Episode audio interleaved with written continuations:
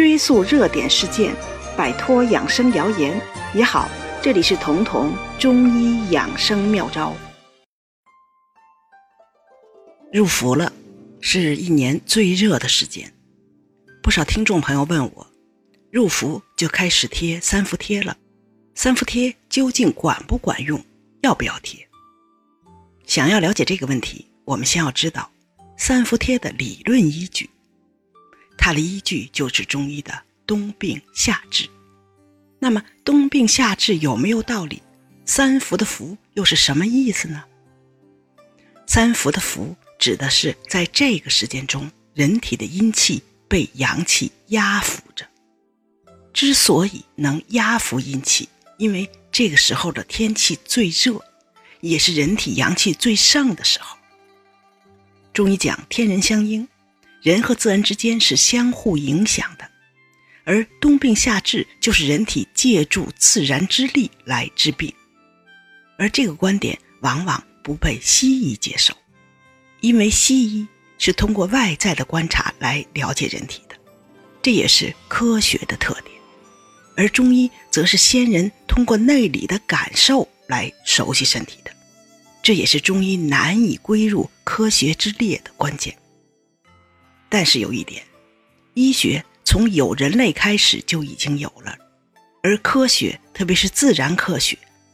却只有几百年的历史。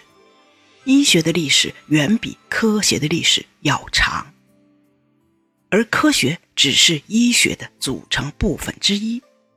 中医则是医学之内而科学之外的生命哲学。再具体一点讲。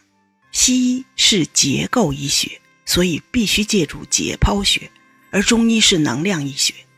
就这一点，就注定了中医可以不通过解剖，不通过人体的结构去了解和把握身体。所以，虽然中医很清楚人体解剖，甚至早在成书于几千年的《黄帝内经》中就明确提出了解剖的认识方法，但对结构的研究。一直不是中医的重点。既然中医是能量医学，是先人通过内里感觉来熟悉的人体，那么我们能感觉到的肯定是能量的变化，比如寒热温凉；和功能的变化，比如疲劳乏力或者精力旺盛。所以这些主观感受也是中医辨证施治时候的指标。而在感觉的过程中，先人们发现。人体的变化和自然是相呼应的，比如冬天病重的人往往难以熬过去，而夏天人容易上火，因为冬天冷，自然界也是一种能量不足的状态，所以无力助力于生命；而夏天天热，过剩的能量自然也会影响到人体，所以人就会上火，而这些规律就被中医总结为天人相应了，而这。也就是冬病夏治的理论缘起，要在夏天借助自然界的旺盛阳气驱散身体里的阴寒，因为可以借助自然界，所以夏天治疗冬天高发的病，或者夏天改善虚寒的体质，就能事半功倍。同样的药物，同样的办法，你在夏天吃，在夏天用，就可以减量，甚至还可以增效。现在的中医院很多都有三伏贴，不同医院的配方也不同，但基本上的用药原则都是温性的、有刺激性的、有辛温挥发作用的，以此来激发人体的阳气，去除寒邪，所以它们的效果基本上相差不多。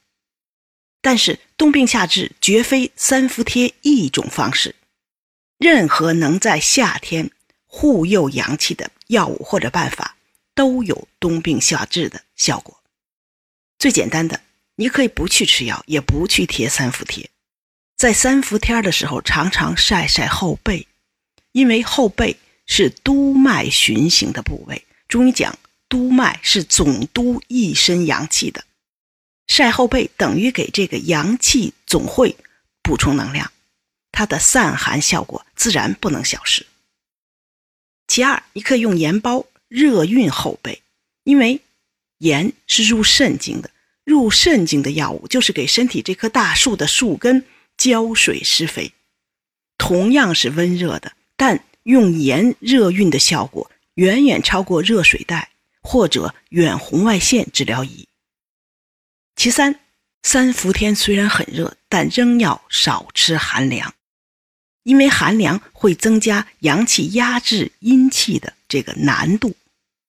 很多人喜欢在夏天喝冰啤酒，喝的时候很痛快，但之后很可能就把咳嗽引起来了，而且这种咳嗽是怎么治都治不好的咳嗽，但是检查又没问题。曾经有个著名的歌手，就是因为长期喝冰啤酒，由此导致的咳嗽，几乎让他取消演唱会，因为他已经咳嗽到不能把一首歌完整唱下来的程度，因为冰啤酒伤阳气。本该贴服于下的阴气，借着这个伤阳气的冰啤酒，就开始犯上作乱。而这个歌手后来是用《伤寒论》中的小青龙汤治好咳嗽的。小青龙汤可是一个大热的药，里面用到了肉桂、麻黄、干姜，都是大热的温阳药。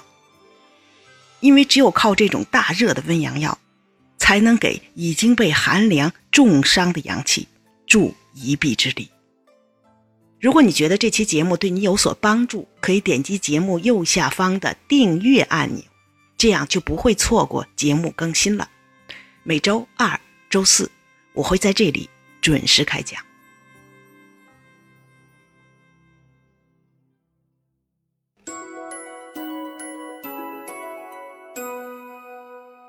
本节目由健康新同学、博吉新媒联合出品，喜马拉雅独家播放。